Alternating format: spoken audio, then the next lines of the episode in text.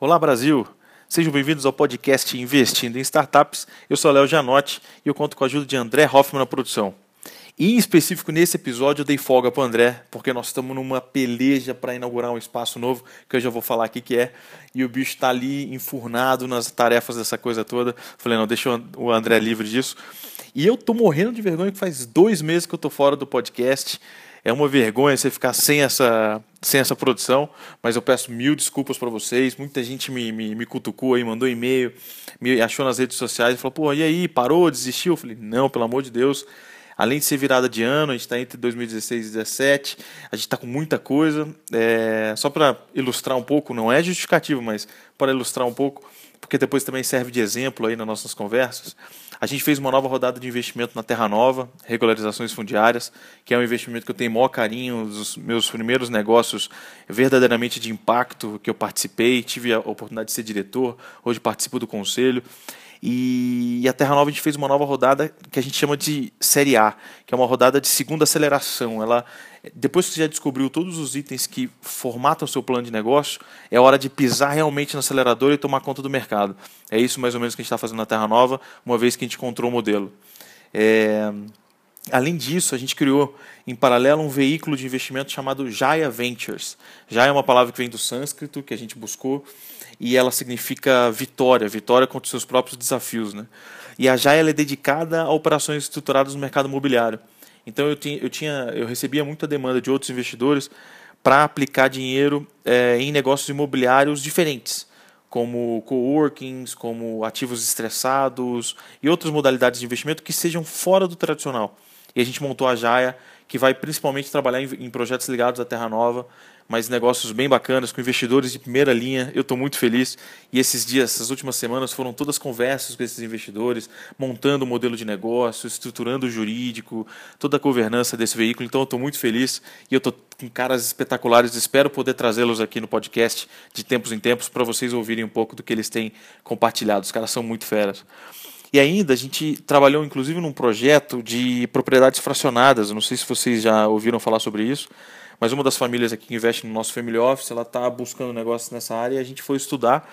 E é muito legal, acho que eu vou até fazer um episódio um dia sobre isso, que são propriedades, eles o antigo timeshare, que hoje se chama fractional, que são propriedades com múltiplos donos, onde você vende o tempo antecipado dessa diária. É uma mistura de mercado hoteleiro com mercado imobiliário. É muito bacana. Eu vou trazer para vocês aqui. Fica, fica como compromisso meu de trazer essa, essa ideia para vocês pensarem como é que o mercado imobiliário está sendo é, transformado, não só com o Airbnb e o próprio Uber, que também afeta o mercado imobiliário, porque ele facilita as logísticas, mas porque a gente está pensando em novas formas de fazer o capital circular por dentro desses projetos. E é muito bacana.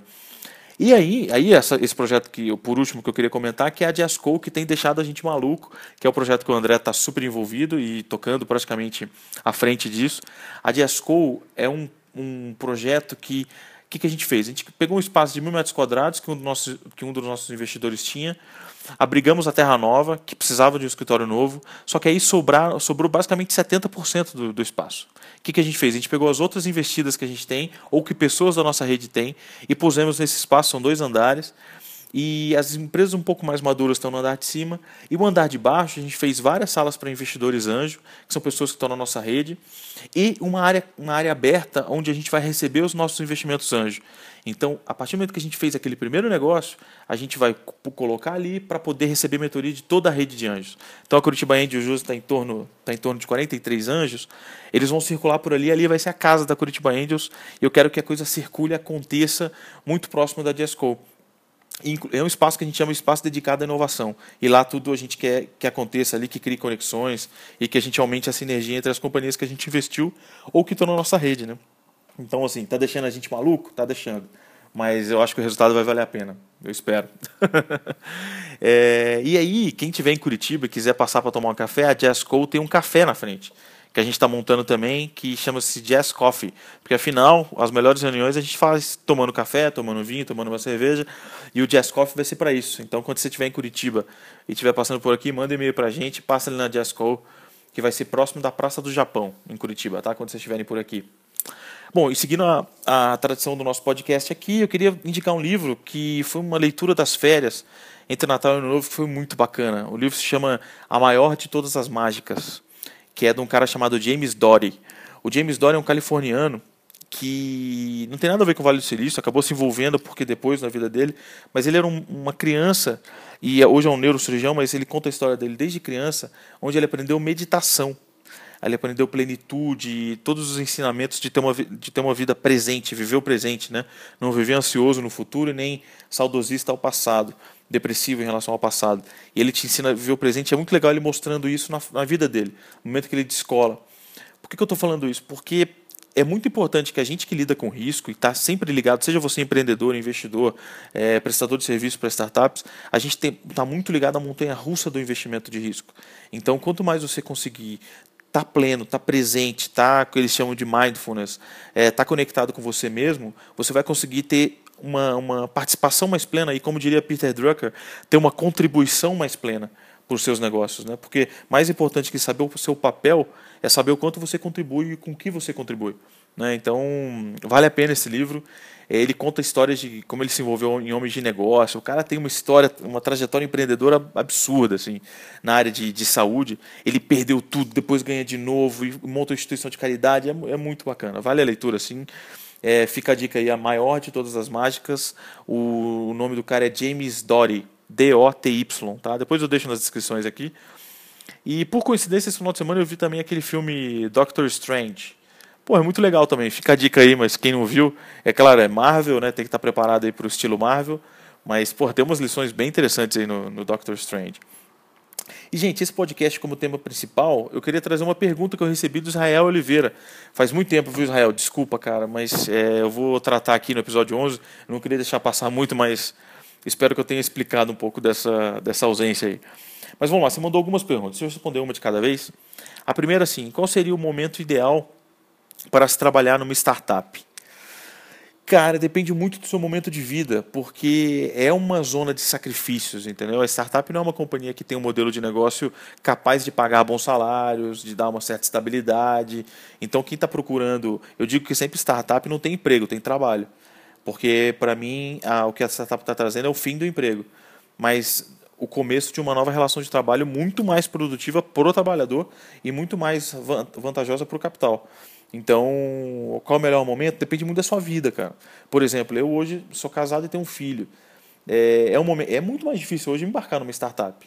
Eu tenho que ponderar muito mais coisas do que um moleque que é solteiro e que está ali só com as suas contas próprias. Nem que mora sozinho, mas que está só com as suas contas próprias e tem menos responsabilidade.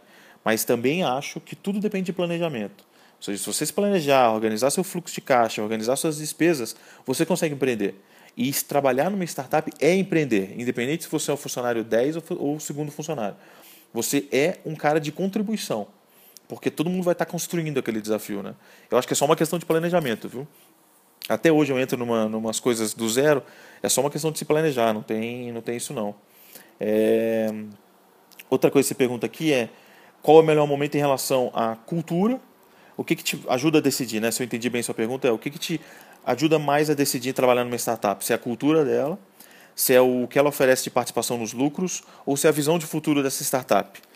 Israel, eu acho que é a mistura. É... Por quê? Você tem que se conectar muito bem com a cultura, cultura barra estratégia daquela, daquela startup, que tem muito a ver com que a energia que os fundadores estão trazendo, que os investidores estão trazendo, que o próprio modelo de negócio permite. Né? Eu acho que você tem que se conectar muito com essa cultura. Participação nos lucros é proposta, né? Aí é, vai muito da sua negociação, você saber expor a sua contribuição.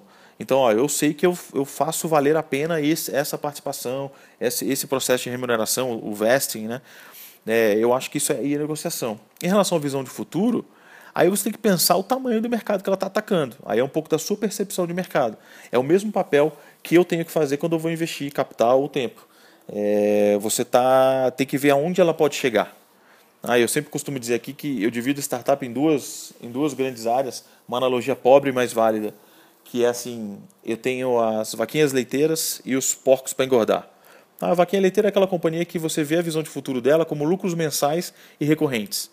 O porquinho para engordar é aquele que você vai investir um, um longo tempo acelerado, queimando caixa para que lá no futuro ela seja é, um grande bolo a se repartir, né? E alguém possa comprar, você faça uma saída, só que até lá você vai ter viver um sacrifício financeiro, né?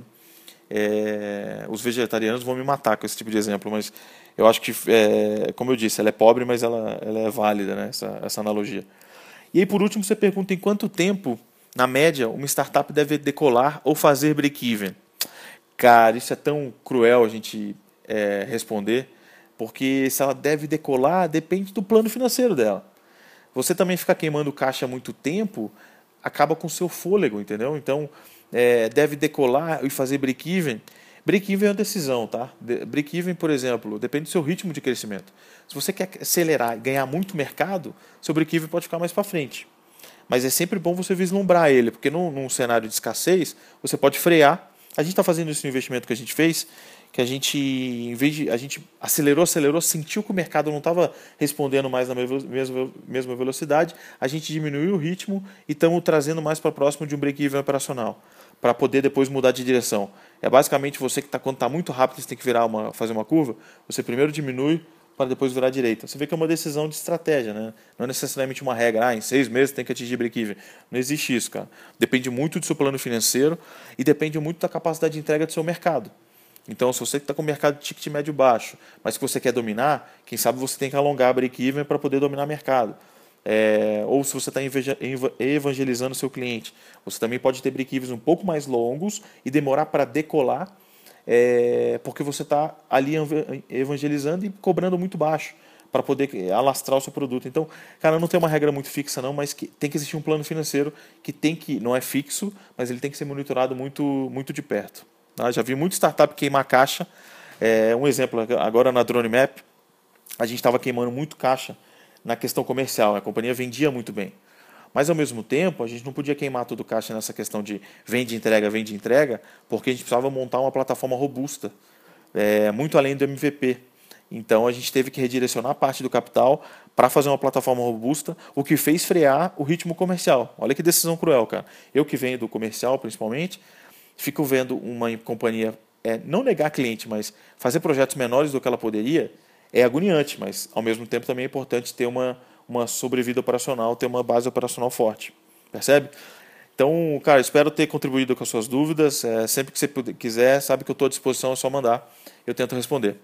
Feito, galera. Foi muito bom matar saudades aí do podcast. Eu gosto de fazer isso. É, sempre que, que puder, eu vou, vou gravar, nem que sejam pedaços curtos das, dessas andanças aí por aí. É, e vai ser sempre legal para a gente estar tá com conteúdo novo e fresco.